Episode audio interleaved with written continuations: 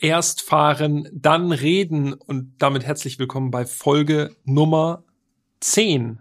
Ich bin Peter und da drüben sitzt Jan. Hallo Jan. Hallo Peter, hallo liebe Zuhörerinnen und Zuhörer. Ja, zehn Folgen haben wir jetzt schon noch nicht ganz fertig, aber wir sind mittendrin und für die zehnte Folge haben wir wirklich ein besonderes Auto rausgesucht. Wir haben es ja schon ein bisschen angeteased beim Lader. Äh, es hat auf jeden Fall Allradantrieb und äh, einen etwas ungewöhnlichen Motor, würde ich fast sagen. Ne? Und es hatte zumindest in den letzten paar Monaten einen sehr großen Hype. Das kann man, glaube ich, auch sagen. Also das Auto ja. wurde schon stark gehypt zuletzt. Absolut. So viele Videos auf YouTube, alle haben schon was dazu gesagt. Und jetzt sind wir auch dran. Jetzt sind wir auch dran. Jetzt konnten wir das Auto mal ausgiebig zwei Wochen lang testen. Aber bevor wir dazu kommen, für alle, die es noch nicht im Titel gelesen haben, wir hören jetzt mal rein, wie sich dieses Fahrzeug anhört.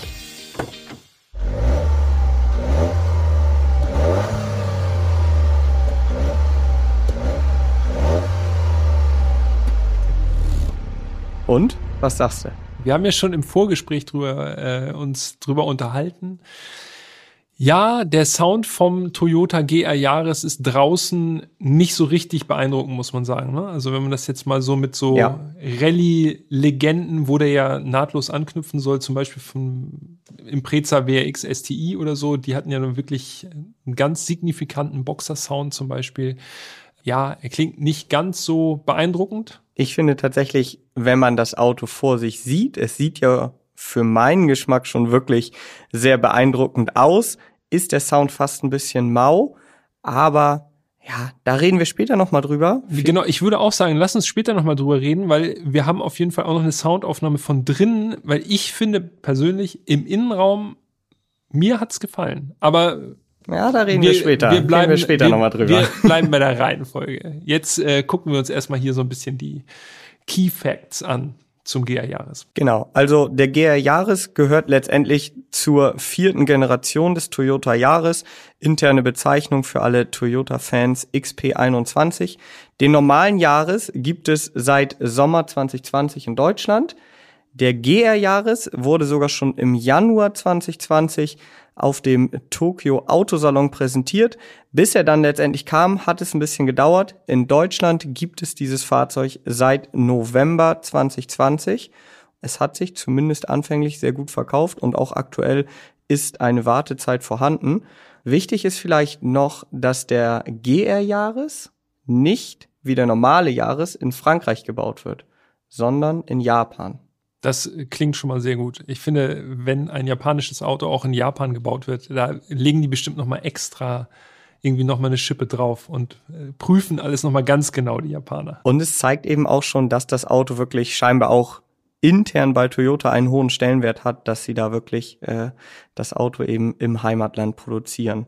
Eine Besonderheit ist, das muss ich noch mal kurz einwerfen, dass der GR Jahres von der Plattform her nicht unbedingt ganz viel zu tun hat mit dem normalen Jahres, also mit dem Fünftürer-Jahres. Ne? Das stimmt. Das, stimmt. heißt also, um diese Sportversion zu bauen, wird vorne für die Vorderachse oder für den vorderen Teil des GR-Jahres wird die Jahresplattform verwendet und der hintere Teil des GR-Jahres, der besteht dann äh, aus der Corolla-Plattform. Also er ist im Grunde so ein bisschen so ein ja, so ein bisschen zusammengesetzt, damit es passt und es gibt ihn eben auch nur als Dreitürer, ne? im Gegensatz zum normalen Jahres, den es ja nur als Fünftürer gibt. Genau, also wenn man sich die Karosserieteile anguckt, dann hat der Jahres, der normale Jahres nicht viel mit dem GR-Jahres gemein. Aber bevor wir dazu kommen, habe ich noch eine Anekdote, das habe ich gelesen und fand ich ganz äh, beeindruckend. Und zwar war der GR-Jahres in Mexiko innerhalb von einem Tag ausverkauft. Also Mexiko hat tatsächlich nur 300 GR-Jahres bekommen. Erst sollten sie gar keine bekommen, dann haben sie 300 GR-Jahres zugeteilt bekommen und die waren innerhalb von 24 Stunden weg. Die Amis sind ganz schön neidisch auf die Mexikaner, ja. denn in den USA wird das Auto gar nicht angeboten. Ja, das liest man auch immer wieder in den Kommentaren, irgendwie unter Videos und so. Da äh, ist der Frust auf jeden Fall groß. Der Grund dafür ist, dass das Auto dort nicht homologiert ist. Also die Crash-Vorschriften in den USA sind ja doch sehr streng, weshalb auch immer wieder einzelne Autos dort nicht angeboten werden. Aber ich frage mich dann jedes Mal, wenn man das so sieht, also auch wenn man selber mal in den USA ist, da fahren Autos rum. Also so, ich denke da nur so an so Hotwads mit gechopptem Dach und so Kettenlenkrädern. Das ja. ist okay, aber ein GR Jahres von einem Riesenhersteller, der sonst auf der ganzen Welt homologiert ist, der darf nicht da rumfahren, finde ich doch sehr fragwürdig sie sind ein bisschen eigen, muss man ja. sagen. Ne? Ja, also hier Fall. gucken sie auf jeden Fall in die Röhre. Und ich glaube, das Auto würde sich da gerade auch mit dem ganzen Tuning-Wahn, den es in den USA gibt, glaube ich, richtig gut verkaufen. Ja, das glaube ich auch. Ich glaube, zum Thema Tuning können wir vielleicht nachher auch noch mal ein bisschen was sagen. Ich muss noch mal kurz einwerfen. Du hattest ja schon Verkaufszahlen erwähnt. 25.000 GR-Jahres müssen verkauft werden, beziehungsweise müssen gebaut werden. Ob sie dann verkauft werden müssen, sei mal dahingestellt, weil das Auto eine Homologationsversion ist. Also das heißt, äh, Toyota nimmt ihn als Basis für ein Rallye-Auto. Das heißt, das erinnert auch so ein bisschen an die Golden Era irgendwie des Rallye-Sports, also so 90er Jahre wir erinnern uns an Autos wie ein Lancia Delta Integrale oh, oder ja. den oh, Impreza ja. WRX STI oder ein Escort RS Cosworth zum Beispiel. Mitsubishi Lancer Evo. Richtig, korrekt. Die Autos waren ja auch Homologationsmodelle, das heißt, um im Rennsport antreten zu können, musste eben eine bestimmte Anzahl von diesen Autos verkauft werden und damit auf der Straße fahren. Und so ist es beim GR Jahres auch. 25.000, das sind natürlich schon ganz schön viele, aber ich denke durchaus im Bereich des Machbaren. Zum Preis werden wir auch nachher noch kommen, weil das Auto ist grundsätzlich schon erschwinglich. Ja, das kann man sagen, auf jeden Fall. Bevor wir zum Preis kommen, gehen wir einfach mal tatsächlich außen rum um dieses Fahrzeug. Also unser Testwagen, der war schwarz und dazu muss man sagen, den GR Jahres gibt es tatsächlich nur in drei Farben. Allerdings vier Farbtöne, denn es gibt weiß, rot und schwarz, aber zwei verschiedene Weißlackierungen, also einmal ein Unilack und ein Perleffektlack. Ich weiß nicht, also ich habe tatsächlich schon ein paar GR Jahres auf der Straße gesehen. Mhm. Die meisten davon sind weiß. Ja, du bist eindeutig im Vorteil, weil ich habe tatsächlich außer den, den wir hatten, habe ich den GR Jahres bis jetzt nur ein einziges Mal gesehen. Ja, ich habe schon ich auch nicht mehr gesehen. Ich habe sieben oder acht schon gesehen. Hm. Ja, enttäuschend. Aber der, den ich gesehen habe, der war weiß. Ja. Und ich bin mir ziemlich sicher, dass es Uni war. Basic sozusagen. Ja, hat sich noch ein paar Euro gespart, 800 um genau zu sein. So viel kostet nämlich die, die rote Metallic-Lackierung und die weiße Perleffekt-Lackierung, die kosten jeweils 800 Euro und schwarz 550 Euro.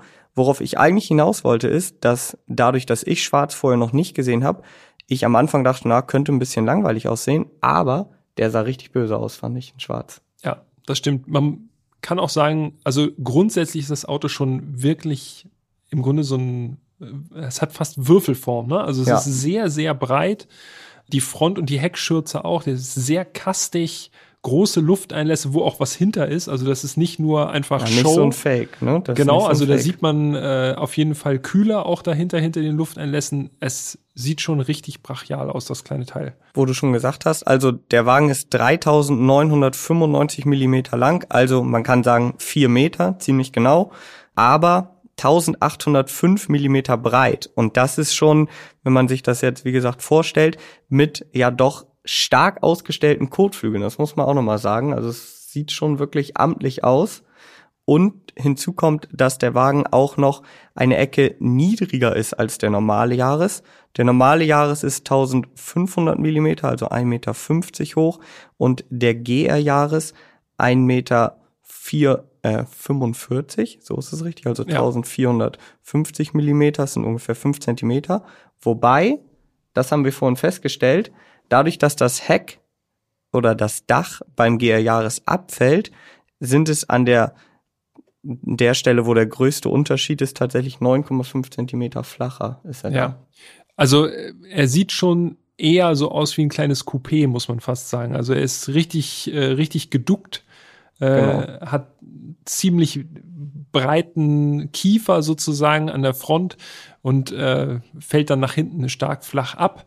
Ich würde behaupten, wenn man ihn jetzt vielleicht nicht unbedingt in Schwarz nimmt, dann fällt man auch ganz schön auf mit dem, mit dem GR Jahres. Aber ich, auch mit dem schwarzen fällt man auf, aber ja, mit einem roten oder weißen fällt man noch mehr auf. Ja, Klar. also äh, beim schwarzen fielen diese Lufteinlässe an der Front beispielsweise nicht ganz so stark auf, logischerweise, aber äh, bei einem roten oder einem weißen äh, ist das, sieht das, glaube ich, schon richtig, äh, richtig, richtig böse aus. Welche Farbe würdest du denn eigentlich nehmen, wenn du jetzt die Wahl hättest? Ja, das ist äh, eine gute Frage. Ich glaube, ich würde tatsächlich einen roten nehmen. Echt? Mhm. Ich würde schwarz ja. nehmen. Ja? Mhm. Schwarz war mir persönlich ein bisschen zu langweilig, ehrlich gesagt. Ja, das hatte das ich, so wie gesagt, die Befürchtung hatte ich, aber fand ich eigentlich gar nicht. Aber es ist ja gut, Geschmäcker sind verschieden. Vielleicht noch ein dezenter Hinweis. Diese drei Farben, Rot, Weiß und Schwarz, das sind ja auch die GR-Farben. Genau, also von Gazoo Racing, also genau. sozusagen von der Sportabteilung von Toyota. Also das mehr, hat, mehr Farben gönnen sie uns deshalb. Das ist kein Zufall, nicht. dass es diese drei Farben geworden sind, wollte ich damit sagen. Wichtig ist noch, 18 Zöller sind serienmäßig, was ja bei mhm. so einem kleinen Wagen auch schon amtlich ist. Ja. Das machen sie aber auch, weil dahinter eine relativ große Bremse steckt und die braucht auch eben dementsprechend Platz. Du hattest was zur Bremse rausgefunden, ne? Ja, habe ich tatsächlich. Also wenn man das äh, sogenannte High-Performance-Paket hinzubucht, dann hat man an der Vorderachse 356 Millimeter große Bremsscheiben geschlitzt und das ist tatsächlich größer als die Bremse beim Supra, beim aktuellen Supra. Und das alleine amtlich aus. Ne? Zeigt schon, wie gesagt, dass das nicht so ein Auto ist, mit dem man irgendwie auf dicke Hose macht, sondern das ist wirklich ein amtliches Gerät. Also da kann man wirklich richtig gut mitfahren. Aber bevor wir jetzt dazu kommen, ich könnte da nicht schon, zu viel verraten. Könnte schon wieder loslegen. Ne? Ich wir könnte schon wieder loslegen. Mal, Optik außen haben wir glaube ich abgeschlossen. Eine Sache noch nicht. Ja. Denn und das ist wirklich wichtig, wie ich finde, der GR Jahres hat ein Carbondach. Richtig. Das dürfen wir tatsächlich nicht vergessen. Tieferen Schwerpunkt. Also so. auch da äh, hat schon Sinn, ist nicht nur Show. Und ich finde das in dieser Fahrzeugklasse, also mir fällt kein anderer Hot Hatch ein, der das hat. Allgemein gibt es nicht so viele Autos, die ein Carbondach haben. Klar gibt es halt ein M3 oder ein M4, aber in dieser Fahrzeugklasse fällt mir kein Auto ein. Nee. Und das zeigt, wie gesagt, auch da einmal mehr, dass es echt ordentlich ist. Allerdings gibt es eine Sache, die an diesem Carbondach ein bisschen verwirrend ist. Und zwar hat Toyota eine Carbonfolie über das echte Carbondach gezogen. Und da fragt man sich ja wirklich, hä, was soll das denn jetzt? Ja, das ist also wirklich ein bisschen eigenartig. Ich vermute ja, dass es damit zu tun hat, dass man sich einfach äh, da das Finish sparen will, dass das äh, wahrscheinlich aufwendiger wäre, dieses echt Carbondach äh, dann optisch so ansprechend zu machen, äh, dass das gut aussieht. Und deshalb wird man wahrscheinlich sozusagen einfach nur die, dieses rohe Carbondach einfach nochmal mit einer Carbonfolie überziehen. Aber es ist schon ein bisschen strange. Ja, aber da liegst du sogar, soweit ich es recherchieren konnte, komplett richtig. Denn äh, ich habe ein bisschen in Foren nachgelesen und da haben tatsächlich schon die ersten Besitzer diese Folie abgezogen und haben eben gesagt, ja, das Finish ist vielleicht nicht ganz perfekt, aber lieber fahre ich mit einem echt Carbondach rum, wo das Finish nicht ganz perfekt ist, als mit einem Dach, wo alle denken, ah, okay, da hat der Typ sich jetzt einfach nur so eine 10 Euro Carbonfolie oben drauf ja, geklatscht. Weil so sieht es aus, ne? Also, genau, äh, ja. wenn man jemanden trifft, der sich ein bisschen mit Autos auskennt, dann sagt er gleich, ach ja, und hier Folie, das ist ja ein bisschen peinlich. Genau. So, und das ist ja. halt eigentlich, wie gesagt, es wäre ja noch was anderes, wenn das da drunter halt einfach ein Metalldach wäre und man macht dann Carbonfolie drauf, dann kann man immer noch drüber streiten. Aber Carbonfolie auf ein echtes Carbondach zu machen, das ist schon wirklich sehr fragwürdig. Und da kann ich die Leute auch verstehen, die sagen, ja, scheiß auf das Finish, ich will lieber das echte Carbon hier sehen. Ja, ich habe das Gefühl, beim GR Jahres ist wenig dran, was jetzt nur der Optik dient. Ne? Das setzt sich übrigens fort, wo wir gerade beim Dach sind, das ja äh, den Wagen leichter macht, auch äh, erheblich sogar. Ich habe es mir gerade aufgeschrieben, ne? Dreieinhalb Kilo werden mhm. eingespart dadurch. Zum Beispiel auch Hauben, also äh, Motorhaube, Kofferraumdeckel, Türen sind aus Alu anstatt ja. aus äh, mhm. Stahlblech. Das spart, ich muss einmal kurz hier auf den Zettel gucken. 24 Kilo insgesamt. Also der Wagen ist schon wirklich auf Funktion getrimmt und das ist eben nicht einfach nur so äh, marketingmäßig, dass man jetzt sagt, man baut so ein paar äh, leichtere Teile an. Das Gesamtgewicht ist relativ niedrig für einen Kleinwagen natürlich immer noch stattlich, aber das liegt natürlich auch am Allradantrieb, muss man auch sagen. Also um die 1300 Kilo, das ist schon ein leichtes Auto. Auf jeden Fall. Und vielleicht noch ganz kurz abschließend zur Optik, dann sind wir auch damit durch. Die einzigen Bauteile, die wirklich vom normalen Jahres übernommen wurden, sind die Außenspiegel, die Scheinwerfer und diese ja, Haifischantenne, wenn man so will. Ja. Das sind die einzigen Teile. Alles andere wurde also speziell für diese, ja, auch wenn es 25.000 sein sollen, ich sag mal trotzdem Kleinserie entwickelt. Ja.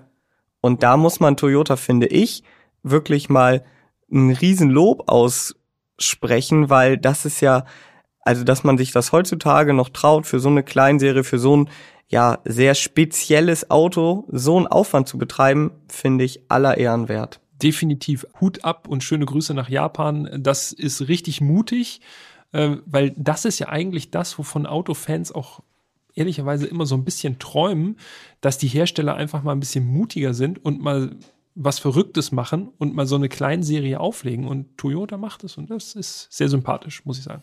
Auf jeden Fall. Kommen wir also zum Innenraum, würde ich sagen. Jo.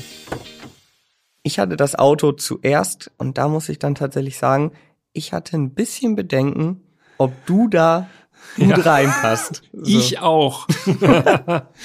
Weil wir haben ja schon über die Dachlinie gesprochen. Genau. Ne? Also äh, fünf Zentimeter niedriger als ein normaler Jahres, also Kleinwagen. Das sollte eigentlich passen. Ich bin ja recht groß, so knapp zwei Meter so. Ja, also ich hatte mit meinen 1,83 gar kein Problem. Aber man weiß ja auch von anderen Hot Hatches, die Sitzposition ist nun mal meistens doch relativ hoch und da ist auch der Jahres keine Ausnahme, also auch der GR-Jahres hat eine eher hohe Sitzposition, jetzt nicht ansatzweise so äh, Barhockerartig wie vielleicht äh, ein Abarth oder sowas, aber eben doch oder ein Swift Sport oder ein Swift Sport genau, aber eben doch eine hohe Sitzposition. Und da das Dach stark abfällt, hatte ich so ein bisschen Bedenken, ob das passt, aber wir können alle beruhigen, du bist das Auto gefahren. Und auch äh, ohne den Kopf einzuziehen. Ja, das ist äh, fast richtig. Ich bin ich muss ja sagen, also ich habe mich wirklich sehr auf den GR Jahres gefreut. Von daher war ich vielleicht auch etwas kompromissbereiter als bei anderen Autos. Das ging aber tatsächlich recht gut. Die Sitze sind super. Ähm, von daher passt alles einzig und allein in Rechtskurven, das kann ich schon mal sagen, musste ich immer so ein bisschen unter dem Innenspiegel sozusagen durchgucken, weil der Innenspiegel ist dann tatsächlich schon ganz schön in meinem Sichtfeld gewesen. Er ist so, ist im Grunde so ein schmaler Spalt zwischen Innenspiegel und Zentralmonitor, der dann nur noch übrig bleibt. Da bist du aber übrigens ja, nicht alleine. Das, also das geht, damit könnte ich leben im ja, Grunde, aber es ist das geht auch mir so und wenn man sich so ein bisschen mal die Berichte in den sozialen Netzwerken anschaut oder auch von Besitzern, die so ein GR Jahres schon haben, da berichten eigentlich fast alle, egal wie groß sie sind, dass die Übersicht nach vorne rechts einfach richtig schlecht ist, weil das eben nur so eine schmale Schießscharte ist zwischen Innenspiegel und Navi-Bildschirm. Und ja. ich habe auch schon gesehen, also Einige klappen den Rückspiegel dann tatsächlich einfach hoch und andere ist jetzt nicht unbedingt zu empfehlen, aber andere bauen den Rückspiegel, also den Innenspiegel tatsächlich auch aus. Auch wenn wir nicht dazu aufrufen wollen, es macht wahrscheinlich auch ehrlicherweise gar nicht so einen großen Unterschied, weil wenn man ja, nach hinten ja. schaut, also in den Innenspiegel guckt, sieht man, also nichts wäre jetzt ein bisschen übertrieben, aber man sieht echt wenig die, also alles Übersicht nach hinten grausam. Ja, muss man sagen. Also die Rundumsicht in diesem Fahrzeug ist wirklich eine Katastrophe. Also fette C-Säule, C-Säule ultra breit, Mini-Heckfenster. Also ja. man guckt besser nach vorne. Genau, ja. Also das stimmt. Übersicht ist wirklich nicht die Stärke des GR Jahres. Ich meine, immerhin hatte unser Testwagen eine Rückfahrkamera. Ja. So. Das ist schon mal gut. Aber ja, Übersicht überhaupt nicht gut. Dafür fand ich wiederum die analogen Instrumente sehr schön. Also ist ja, ja eigentlich nichts Besonderes so, wobei andererseits Na, schon, mittlerweile schon heutzutage schon, ja. dass man sich da noch mal drüber freut, ja. aber die sind klar, links Drehzahlmesser, rechts Tacho, dazwischen ganz kleiner Bildschirm, Ja. aber wirklich auch einfach gehalten und äh, gut abzulesen. Also das war wirklich für mich eine Wohltat, mal wieder so klassische analoge Instrumente in einem sportlichen Auto zu haben. Richtig Ja. schön. Es ist so ein bisschen 90er Jahre Charme schon fast mit den analogen Instrumenten, weil die wirklich reduziert sind. Ne? Also du- Ja. einfach ehrliche Instrumente, nicht auf Show gemacht, irgendwas mit diesem kleinen Monitor in der Mitte, wo man auch irgendwie Ladedruckanzeige und solche Geschichten. Wenn man wollte, kann man sich da halt Also, wichtige Sachen anzeigen lassen, aber einfach dieses Reduzierte, das hat mir wirklich gut gefallen. Und wo wir gerade bei den positiven Punkten sind, auch der 8 Zoll Touchscreen mit Navi und so hat vernünftig funktioniert. Also schnell, zuverlässig, gab jetzt nicht irgendwie so riesige Verzögerungen oder wie beim Suzuki Swift Sport beispielsweise kein, kein Drehregler mehr für die Lautstärke, wo man so eine Touchleiste hat, die auch nicht so richtig funktioniert. Also das war wirklich von der Bedienung her alles top. alles auch mit Tasten und so. Also das war jetzt nicht irgendwie, dass man sich da durch irgendwelche Menüs durchhangeln muss auf dem Monitor. Tipptopp. Die Tasten waren zum Teil auch so ein bisschen, ja, einfach. Also äh, so Kippschalter und so. Das hat sich alles so angefühlt wie vor 10, 20 Jahren. Aber ganz ehrlich, wenn es funktioniert, ist das tipptopp. Und da kann Auf man auch Fall. wenig sagen.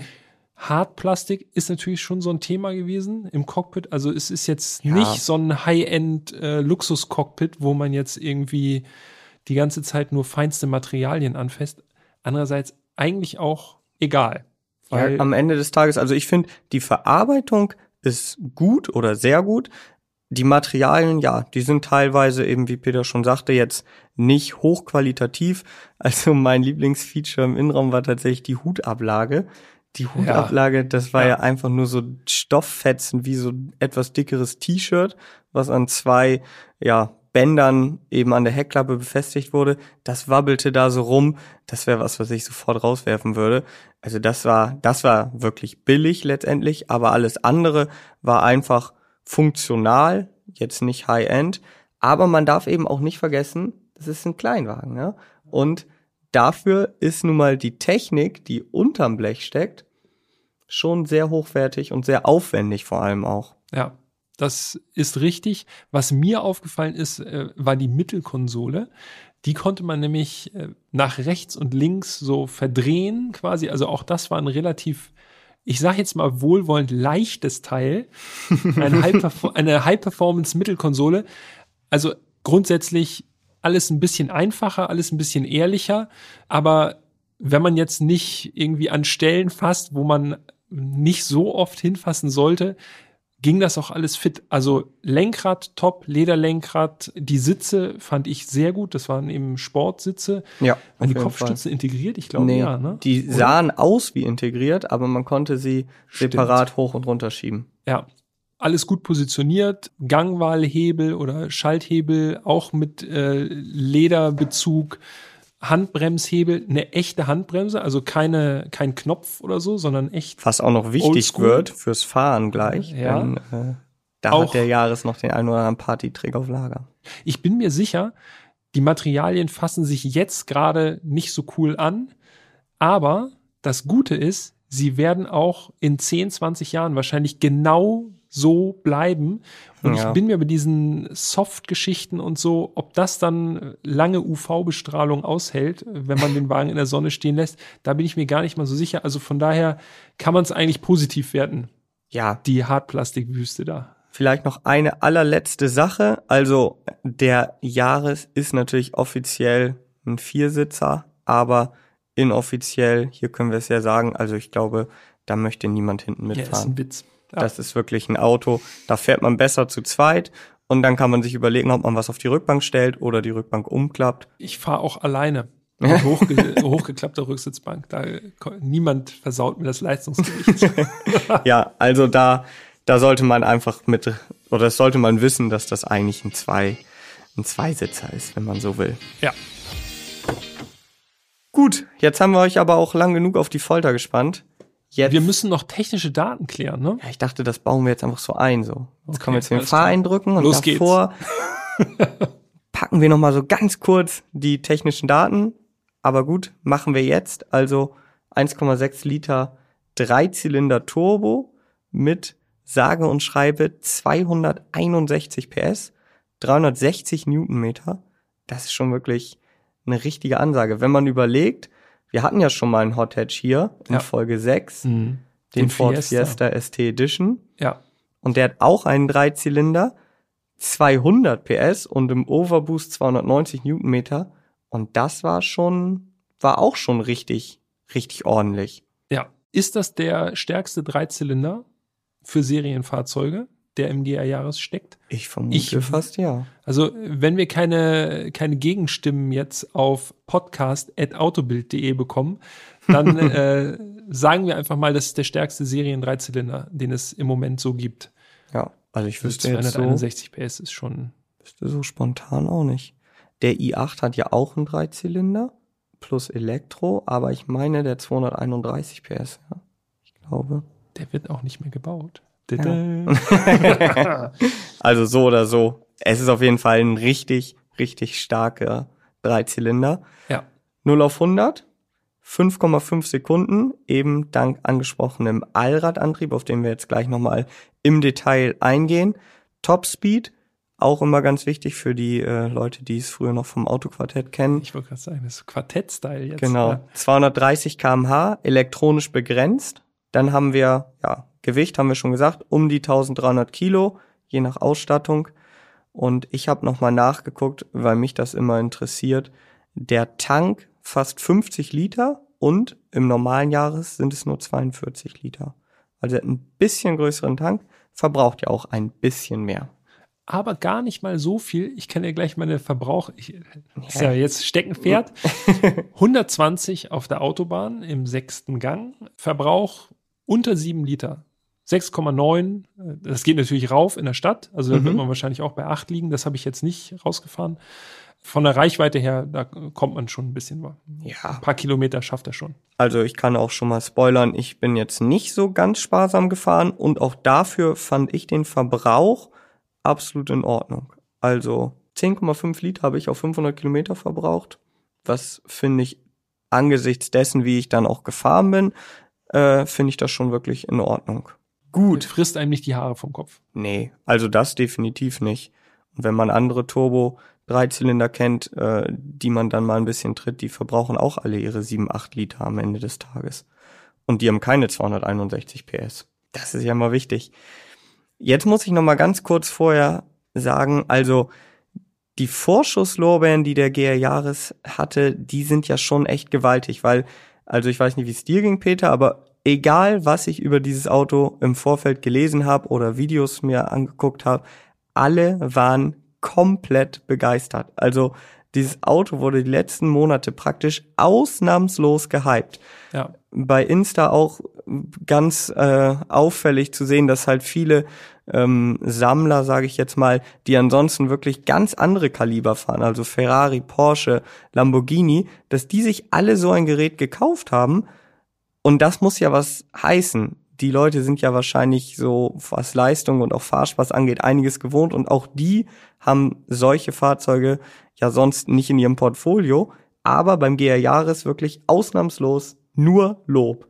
tatsächlich auch immer wieder so der Vergleich zu diesen Rallye-Homologationsmodellen, irgendwie einfach so Autos, die vielleicht jetzt nicht so extrem teuer sind, aber trotzdem einfach für, für ihren Preis sehr, sehr viel Fahrspaß bieten. Und darum geht es ja eigentlich auch. Ja. Man will den ja fahren. Genau. Also, Und ich weiß ja nicht, wie es dir geht, aber wenn ein Auto so krass gelobt wird im Vorfeld und man wirklich gar nichts Negatives darüber liest, dann macht mich das ja schon wieder skeptisch. Dann denke ich mir so, okay, das muss wahrscheinlich gut sein, aber das kann ja nicht so gut sein, dass es ausnahmslos gelobt wird. er sucht das Haar in der Suppe. Ja, also ich bin dann schon, bin, also das ist dann schon wieder so, dass ich denke, ah, okay, ob das alles so mit rechten Dingen zugeht. Deshalb habe ich mich genau wie du extrem drauf gefreut. Also mir ging es ja auch so, das Einzige, was ja tatsächlich auch schon relativ früh moniert wurde, ist ja die hohe Sitzposition. Und das war wirklich der Punkt, wo ich dachte, okay, das könnte jetzt was sein, was auf jeden Fall ein Downer wird. Als ich das erste Mal drin gesessen habe und gemerkt habe, okay, ich kann normal drin sitzen, da war du eigentlich, be- da war ich schon eigentlich Da war ich schon zufrieden. Da warst du erleichtert und hast gedacht, ja. jetzt kann es nur gut werden. Exakt. Also, jetzt das Kapitel Fahren. Ganz wichtig, das Auto hat drei Fahrmodi. Damit sollte man vielleicht mal beginnen. Also es gibt einen Normalmodus, dann gibt es einen Sportmodus und einen Track-Modus. Und diese Fahrmodi wechselt man über einen Drehregler in der Mittelkonsole. Ähm, und da kommt jetzt quasi das Entscheidende, denn der GR Jahres hat permanenten Allradantrieb.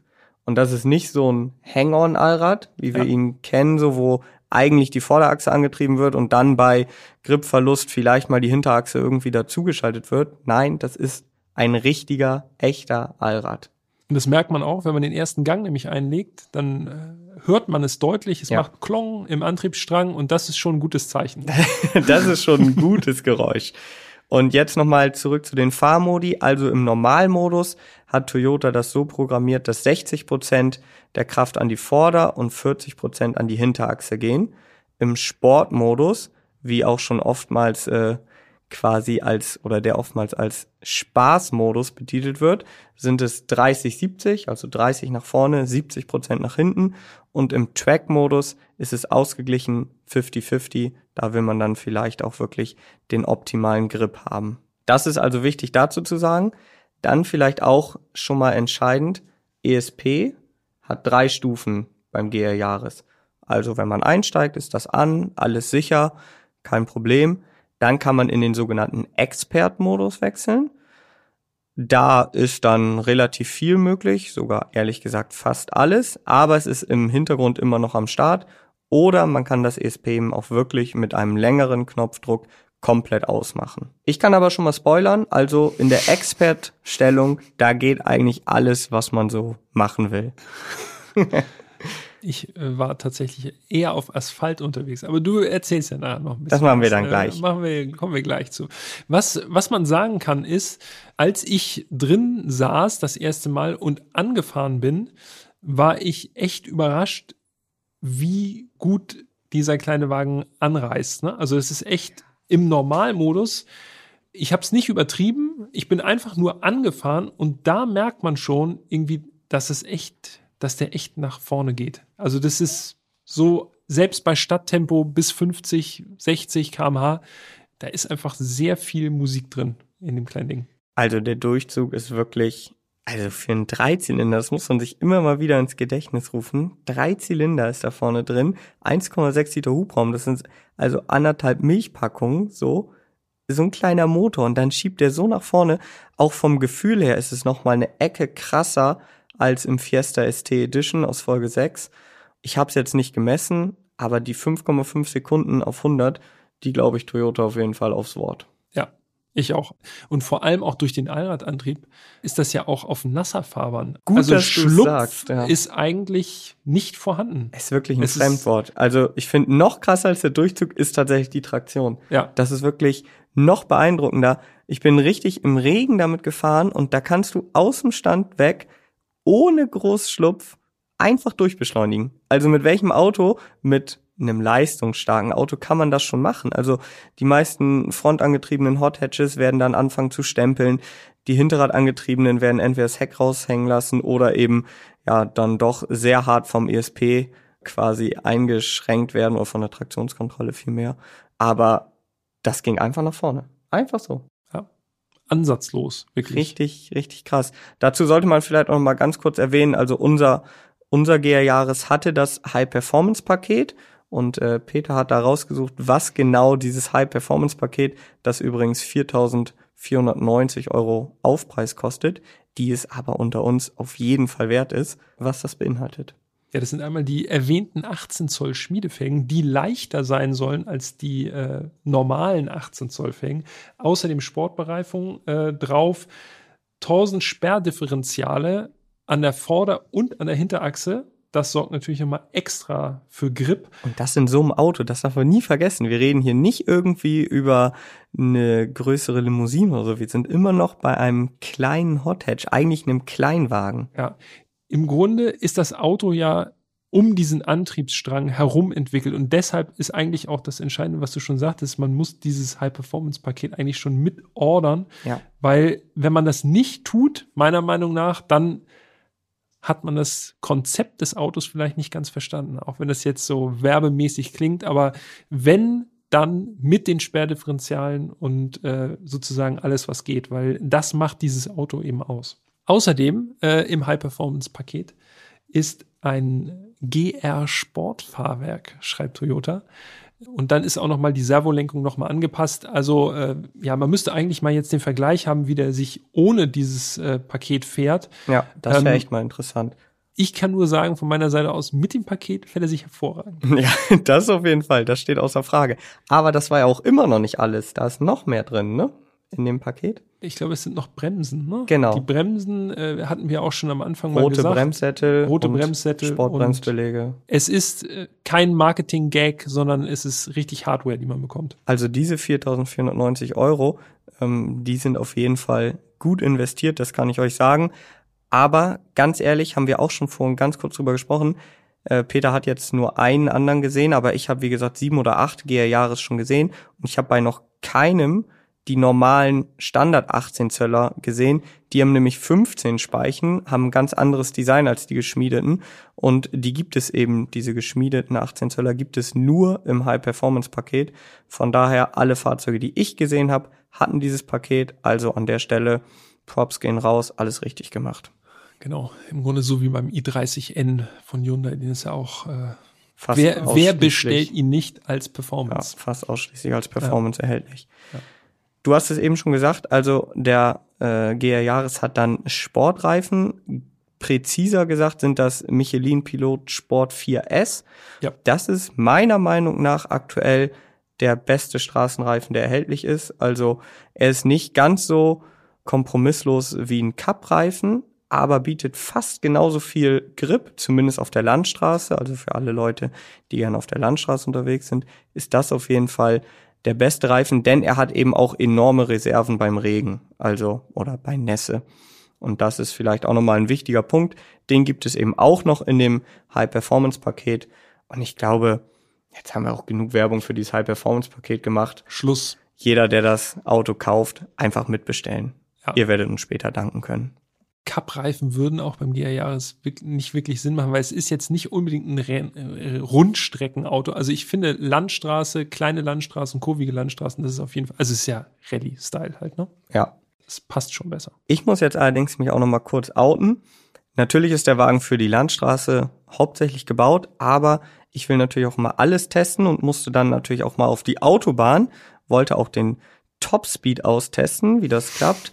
Das ist natürlich nicht die Paradedisziplin, da brauchen wir uns nicht drüber unterhalten. Aber wie gesagt, ich wollte es zumindest mal, mal rausfahren und äh, bin da auf die A1 hier bei uns gefahren, da wo es äh, nicht mehr oder wo es kein Tempolimit gibt und habe voll durchbeschleunigt und das Ding wirklich, das marschiert so brutal. Mhm. Ich bin da an einem Macan S, also einem Porsche Macan S vorbeigefahren. Ich muss echt, also ich glaube, der Typ hat gedacht, er steht. Ich glaube, der konnte echt überhaupt nicht verstehen, was da gerade an ihm vorbeigeknallt ist. Also der kann auch tatsächlich geradeaus mit größeren Autos mithalten, aber ja, bis zu einem gewissen Grad. Genau, ne? wir haben es ja schon eingangs erwähnt. Äh, wenn der Begrenzer dann kommt, also 230, sagt Toyota, bei mir waren es laut Tacho 232, dann ist aber auch Schluss. Ja.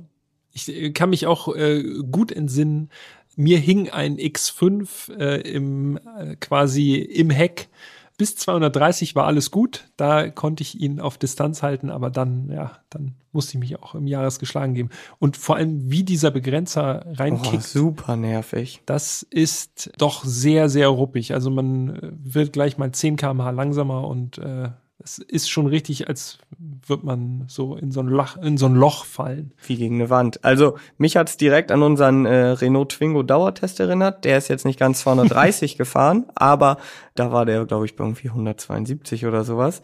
Und da war das auch so. Man fährt und denkt so, ja, okay. Und dann kommt man in diesen Begrenzer und ist wirklich so, öh. Und, und dann, denkst, Motorschaden. Und dann fängt er wieder an zu beschleunigen. Also es ist immer wie so ein permanentes langsamer werden, schneller, langsamer werden, schneller dass man quasi sich, zumindest war das beim Twingo so, weil wir den als Dauertest hatten und man da auch längere Strecken mitgefahren ist, hat man versucht, also den Wagen dann mit dem Gaspedal so bei 170 zu halten, kurz vor dem Begrenzer, damit er nicht ständig langsamer und schneller wird. Das war, also Begrenzer ist ja schön und gut, alles okay, aber es kriegen ja auch andere Hersteller hin, dass der Begrenzer dann einfach kommt und dann hält er einfach die Geschwindigkeit. Ja, das wäre schon ein bisschen geschmeidiger. Vor allem sollte man mit dem GR Jahres mal auf der Rennstrecke unterwegs sein in sehr schnellen Kurven. Ich bin fest davon überzeugt, dass man äh, auf je nach Strecke diese 230 in schnell gefahrenen Kurven auch gut erreicht, weil du sagtest ja schon, der Durchzug ist schon enorm und das äh, Sechsganggetriebe ist ziemlich eng gestuft. Äh, und wenn man dann von diesem Begrenzer überrascht wird, hat man wahrscheinlich einen kleinen Schreckmoment erstmal. Es ist ja schon auf der Autobahn unangenehm und da fährt man einfach nur geradeaus. Auf der Rennstrecke kann ich mir genau wie du sagst vorstellen, dass einem das wirklich einen richtigen Schreck einjagt. Ja. Aber gut, wie gesagt, er ist ja auch nicht für die Autobahn gebaut, sondern für die Landstraße. Und bevor wir da einsteigen, muss ich gleich nochmal eine Anekdote loswerden. Das war nämlich auf der Landstraße. und zwar stehe ich an einer Ampel, also rolle an einer, einer Ampel ran, die war rot, vor mir ein BMW 650i Cabrio, ähm, Baureihe E64, also der, der Bengel 6er, man kennt ihn. Offen, der Fahrer guckt einmal in den Rückspiegel und scheinbar hat er sich gedacht, ja, dem kleinen Toyota, wenn er es denn dann erkannt hat, dem zeige ich jetzt aber mal hier, wie mein V8 nach vorne schiebt. Ampel springt auf grün, er beschleunigt wirklich komplett durch, also zieht richtig los. Es war wie gesagt eine Landstraße, also man konnte auch auf 100 erstmal durchziehen. Und ich dachte mir, na gut, wenn er es halt sehen will, dann zeige ich ihm, wie ich dran bleib. Und bin dann wirklich halt einfach hinterhergezogen. Und scheinbar war er so im Modus oder hat sich so darauf konzentriert, wie er jetzt gerade losballert, dass er nicht mehr in den Rückspiegel geguckt hat. Und als er dann in den Rückspiegel geguckt hat und mich gesehen hat, ist er übelst durchgedreht und hat mir einen Vogel gezeigt. Da denke ich mir so, hey Junge, du bist doch gerade losgeknallt. Jetzt ich bin einfach nur hinterhergefahren. Was ist jetzt dein Problem? Und dann hat er sich ganz gut aufgeregt. Ich bin dann irgendwann sowieso abgebogen. Aber das war so eine Sache. Also auch der GR Jahres, wie schon ja auch der BMW 128 Ti, die scheinen bei gewissen Leuten auf jeden Fall eine Art Provokation hervorzurufen. Wenn sie gleich trigger happy. Ja, und, und dann hat er sich halt auf jeden jetzt Fall. Jetzt müssen wir, müssen wir alles geben. Hat er sich auf jeden Fall erstmal schön geirrt. Da konnte sein Sechser jetzt nicht so krank wegziehen, wie er dachte. Aber gut, so viel zu dieser Anekdote. Ich habe aber auch noch eine Anekdote und zwar tatsächlich, äh, wo du es gerade sagst, der GR Jahres, dadurch, dass er so viel Medienaufmerksamkeit auch hatte und sehr viele YouTube-Videos entstanden sind und so, habe ich mir gedacht, ich fahre mal dahin, wo Fans lauern. Äh, und ich weiß, äh, wenn man hier so nach Schleswig-Holstein rausfährt, wir sitzen ja in Hamburg hier, ich weiß, in Kiel gibt es eine, eine Tankstelle an so einer großen Ausfallstraße. Da trifft man sich auf einen Samstag oder einen Sonntag und äh, guckt mal so, was so vorbeifährt und was so ankommt und so und diskutiert ein bisschen rum. Da bin ich hingefahren und habe tatsächlich zwei äh, nette junge Männer da getroffen äh, die mich auch gleich angesprochen haben, als ich mit dem Jahres da auf den Hof gefahren bin und gefragt haben, na, bist du YouTuber und so? Ja, die, nein, auch, eigentlich nicht. Auch, vom Berufswegen auch. Genau, also die waren auf jeden Fall sehr interessiert. Der eine war ein bisschen skeptisch, was den Dreizylinder anging. Der sagte, ja, aber über 200, da kommt ja nicht mehr viel und so.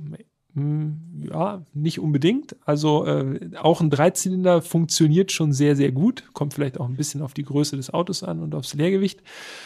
Und der andere war einfach nur komplett geflasht, dass der GR Jahres handgeschaltet ist. Das war, glaube ich, das Nonplusultra für ihn, weil es er entpuppte sich als M140i-Fahrer, der auch bewusst gute Wahl die Heckantriebsversion mit Handschaltung gewählt hat. Also alles richtig gemacht. Also unbekannterweise von meiner Seite aus auf jeden Fall Daumen hoch. Alles richtig gemacht an der Stelle. Ja, Grüße gehen raus äh, nach Kiel. Ich wurde dann auch gleich eingeladen, dass wir mal äh, schöne Strecken fahren. Ich habe ein Ausfahren. Genau äh, mit dem mit dem BMW. Ich habe dann ehrlicherweise darauf verzichtet, weil ich bin dann doch lieber alleine unterwegs und äh, da gab es tatsächlich äh, nördlich von Kiel gibt es so einige schöne Strecken, auf denen man äh, einen GR-Jahres gut bewegen kann. Ja, das glaube ich dir aufs Wort. Die gibt es ja leider nicht ganz so viel hier bei uns im Norden wie vielleicht bei äh, einigen von euch im Süden. Aber ja, ich glaube, wir haben beide die ein oder andere gute Straße gefunden. Erzähl mal, wie, wie hast du den Jahres- oder GR-Jahres auf der Landstraße so wahrgenommen? Also ich bin bewusst kleine Straßen gefahren, habe äh, mich dafür entschieden, äh, so diesen Rallye-Gehen so ein bisschen entgegenzukommen. Muss dazu sagen, dass ich nicht auf Schotter oder so unterwegs war, weil das hatte ich dann tatsächlich nicht im Angebot. Es ist schon echt beeindruckend, gerade so aus engen Kehren raus oder enge Kurven, wie der einfach da auch noch mal rauszieht. Also wir hatten ja schon gesagt, Traktion ist eigentlich überhaupt kein Thema. Es ist einfach wirklich beeindruckend, dieser kleine Wagen, wie der, äh, wie behende der ist. Ich hatte ja schon beim äh, Fiesta ST Edition damals gesagt, je zügiger man mit dem unterwegs ist, desto mehr Spaß macht er und desto wohler fühlt er sich. Und so ist es eigentlich auch beim GR Jahres. Also, wenn Nur, man. dass der halt noch mal eine Spur schneller ist, darf man nicht vergessen. Exakt. Und er fühlt sich auch wirklich noch mal deutlich schneller an, eben Ja. aufgrund des Allradantriebs. Ne? Also, ich kenne die Strecken, wo ich gefahren bin. Also, ich würde mal sagen, mehr Spaß hatte ich da mit keinem Auto bisher. Das kann ich mir gut vorstellen. Also auch ich hatte wirklich Riesenspaß mit dem Auto. Wir haben es ja schon besprochen. Also Durchzug ist wirklich mega Traktion, unglaublich. Ein Punkt, auf den ich noch gerne eingehen möchte, ist auch die Bremse. Ich fand diese Bremse hatte einen super Druckpunkt. Ja. Null Fading. Gut, wir waren jetzt auch nicht auf der Rennstrecke, aber wir sind, glaube ich, doch schon die ein oder andere schnellere Runde auf der Landstraße gefahren. Also die Bremse hat mich wirklich extrem beeindruckt. Die war wirklich super standfest, richtig geniale Bremse. Ja. Also auch dafür nochmal High-Performance-Paket sollte man unbedingt äh, ankreuzen. Dann macht der Wagen Zwischengas, wenn man es will. Ja. IMT-Funktion, das Genau. heißt beim Runterschalten äh, macht er eben eine Drehzahlanpassung. Das kennen wir ja von verschiedenen Fahrzeugen, kann man allerdings beim GR Jahres auch einfach ausmachen, wenn man möchte. Kommt Mhm. allerdings sehr professionell rüber. Äh, auch wenn man auf Landstraße unterwegs ist und einen niemand beobachtet, aber äh, macht schon was her. Fühlt sich einfach direkt wie ein besserer Fahrer schon. Ne? Auf jeden Fall.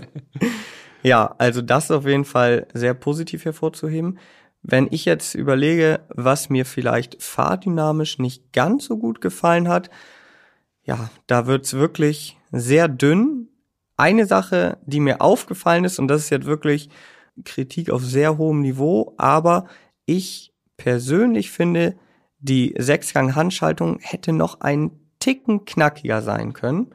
Die war gut abgestimmt, auch kurze Schaltwege, aber, und jetzt komme ich wieder um die Ecke, ich vergleiche es jetzt schon bewusst nicht mit einem Caterham oder so, alles klar, das sind unterschiedliche Autos, aber ich finde zum Beispiel, dass die Sechsgang-Handschaltung eines Honda Civic Type A doch nochmal deutlich knackiger ist. Und Mhm. da hätte ich schon gedacht, ja, okay, das könnte noch besser sein.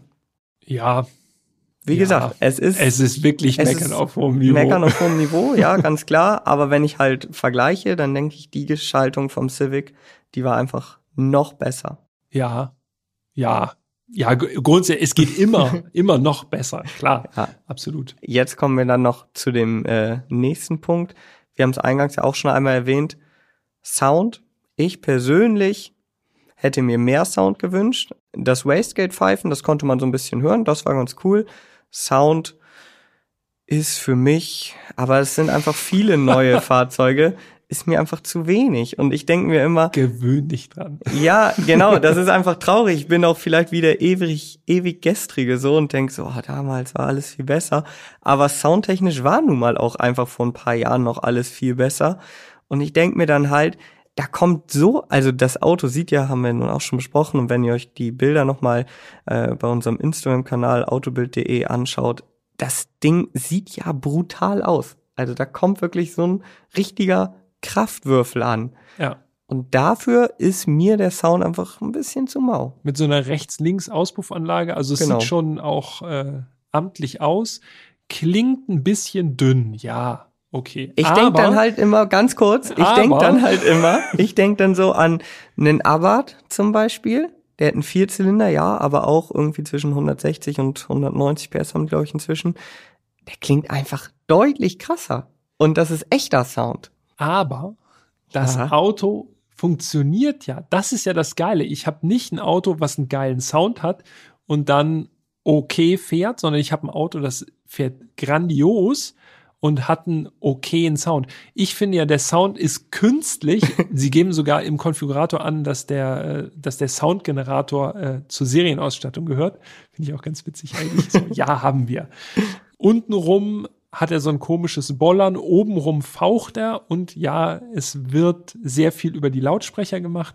Aber ich finde, das passt grundsätzlich schon ganz gut zu diesem 90er Feeling Auto. Also ich konnte mich auf jeden Fall damit anfreunden. Ich bin mir sicher, dass da auch noch irgendwie ein bisschen mehr geht wenn es Nachrüstteile gibt, äh, dann wird da Ja, wahrscheinlich noch ein bisschen. Ja, auf was- jeden Fall. Und ich gebe dir ja auch recht, ich konnte mich auch damit anfreunden und ich bin natürlich auch äh, froh, wenn das Auto gut fährt und vielleicht nicht ganz so einen krassen Sound hat, als wenn es einen krassen Sound hat und nicht gut fährt. Aber am liebsten hätte ich natürlich ein Auto, was gut fährt und einen krassen Sound hat. Ja, das stimmt. Ja, So. ja, äh, natürlich. Wenn man alles haben kann, dann lieber alles. Ähm, aber ich äh, fand es, ich fand es ganz annehmbar, zumindest im Innenraum. Außen, ja, gut, die, die draußen stehen und vielleicht was hören wollen, die haben nicht ganz so viel davon. Okay, das war Ah, viel. wieder runterkommen hier. Aber eine Frage muss, die muss ich jetzt wahrscheinlich verantworten. Fährt der denn wirklich jetzt so gut quer, wie man es in vielen Videos sehen kann? Ähm, also es gibt ja, müsst ihr einfach mal schauen, es gibt Videos, wo das Ding wirklich komplett quer geht. Ich habe das auf abgesperrter Strecke getestet, also auf einem großen Schotterplatz. Ich kann euch sagen, ja, er fährt richtig gut quer. Ich hätte es selber nicht gedacht. Gerade auch mit dem kurzen Radstand hätte ich gedacht, es wird bestimmt tricky. Aber durch diesen Allradantrieb äh, natürlich im Sportmodus oder Spaßmodus, wie wir schon gesagt haben, 30-70 Verteilung, dann das ESP auf Expert und dann ab geht's. Also man kann das Auto wirklich super quer fahren, also Donuts oder Powerslides, das geht alles easy und das finde ich immer so beruhigend. Äh, man weiß halt am Ende des Tages, das ist ein Toyota. Also mit vielen Autos würde ich das wahrscheinlich nicht machen, weil ich denke, boah, das ist natürlich gerade bei einem Allradauto, darf man es nicht vergessen, ist das schon eine große Belastung für das Material. Also bei vielen Autos hätte ich halt, genau, hätte ich halt die Bedenken, boah, vielleicht macht er das einmal, aber dann ist auch irgendwas im Arsch. Beim Toyota, das ist einfach nur in meinem Kopf so, hätte ich mir vorstellen können, dass man das wahrscheinlich fünf Stunden machen kann und dann ist trotzdem alles okay. Habe ich nicht, aber das ist einfach so dieses beruhigende Gefühl, das ist ein Toyota, da wird sicherlich nichts kaputt gehen. Die Japaner haben schon gute Arbeit gemacht. Genau. Und ja, also Driften, Querfahren, das geht richtig gut mit dem GR Jahres. Das äh, musste ich natürlich noch testen. Hier grinst. Nächstes Mal äh, komme ich nach Bremen zum Schotterplatz. Genau, dann treffen wir uns dort. Ja, das klingt alles sehr, sehr gut. Ich glaube, haben wir in, in diesem schönen Podcast hier jemals ein Auto so gelobt wie den GR Jahres? Ah, wir hatten ja schon echt feine Dinger. Also beim Caterham erinnere ich mich. Hm, Ja, da Caterham, waren wir auch relativ begeistert. da waren wir ja, beide auch stimmt, ziemlich ja. begeistert. Aber, Aber, wenn man mal so einen Strich drunter zieht, äh, GR Jahres ist tatsächlich schon ein sehr, sehr geiles Auto und wird, also aus meiner Sicht jedenfalls, wird dem Hype auf jeden Fall gerecht. Absolut. Also ich habe mir hier auch noch mal so ein paar Notizen gemacht, was so quasi ins Fazit soll. Und ich muss sagen, diese hohen Erwartungen, die hat er für mich trotzdem noch übertroffen. Und das ist schon einfach, also das hätte ich nicht gedacht. Ich hätte gedacht, entweder würde er sie untertreffen oder vielleicht erfüllen, aber nach dieser Woche, die ich den GR Jahres gefahren bin, also da muss ich wirklich sagen, man sollte, wenn man nach also auf der Suche ist nach einem Spaßgerät, das man aber auch im Alltag fahren kann, sollte man einfach zuschlagen, bevor es zu spät ist. Also für mich kann hier kein GTI, kein i30N, kein Fiesta oder Focus ST kann da mithalten. Ja, es ist ja auch das Antriebskonzept tatsächlich. Ich meine, wo gibt es einen Kleinwagen mit einem Allradantrieb, der auch noch auf Sport ausgerichtet ist? Und wir hatten ja schon über die Fahrmodi gesprochen. Also wenn man den sogenannten Spaßmodus nimmt, dann schiebt der auch so richtig schön aus der Hüfte. Ne? Also man Genau. merkt schon, okay, es wird hecklastiger. Und alleine das, äh, das ist schon echt einfach heftig für so ein kleines Auto. Und dann ist ja auch noch richtig Bums in der Bude, ja? Also 261 PS, der hat halt in jeder Lebenslage einfach immer genug Druck. Es ist schon, es ist einfach, ich weiß gar nicht, was ich sagen soll. Es ist wirklich geil. Und es ist auch also ein wirklich spezielles Auto. Es ist eben nicht ein Standard GTI oder ein Standard Golf R, der ja auch Allradantrieb hat, sondern ich hatte jedes Mal, wenn ich da eingestiegen bin, hatte ich das Gefühl, das ist eben echt was ganz Spezielles, was es so im Grunde auch nicht nochmal gibt. Das kam, das kam für mich irgendwie immer bei jeder Fahrt noch dazu. Ja, auf jeden Fall. So ein richtiges Kennerauto. Also Leute, die den GR Jahres erkennen und wissen, was es damit auf sich hat, äh, die werden das auf jeden Fall sehr schätzen, wenn einer vorbeifährt und wenn man selber drin sitzt, natürlich noch, ist natürlich auch ganz, ganz nett. Auf jeden Fall. Und jetzt, ganz zum Schluss, kommen wir natürlich auch nochmal zu einem nicht unwichtigen Punkt, und zwar dem Preis, denn den haben wir noch nicht genannt. Ja. Und das ist nicht, weil der so hoch ist, also natürlich ist es viel Geld vielleicht für ein Jahres, aber der Basispreis des GR-Jahres beträgt 33.200 Euro. Ja, das ist stemmbar. Genau, würde ich behaupten. Also auf jeden Fall. Klar, ist sehr viel Geld, aber äh, wenn man jetzt nach einem sportlichen kleinen Auto sucht, ist auf jeden Fall erreichbar. Unser Testwagen hat gekostet 38.240 Euro, wovon der Großteil eben auf das High-Performance-Paket entfällt und dann nochmal 550 Euro für die schwarze Lackierung. Und hier kriegt man also für unter 40.000 Euro wirklich ein Auto, wo mir persönlich kein anderes Auto einfällt, was in dieser Preisklasse so viel Spaß macht. Ja. Mit Ausnahme vielleicht des Caterham, den wir hatten. In Folge 5 war es, glaube ich. Ja, aber Jetzt, ja, es geht jetzt rein nochmal vom Spaßfaktor her. Der kostet auch unter 40.000 Euro.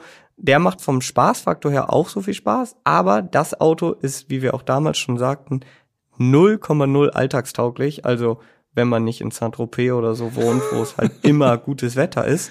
Und der GR Jahres, und das darf man jetzt nicht vergessen, ist eigentlich komplett alltagstauglich.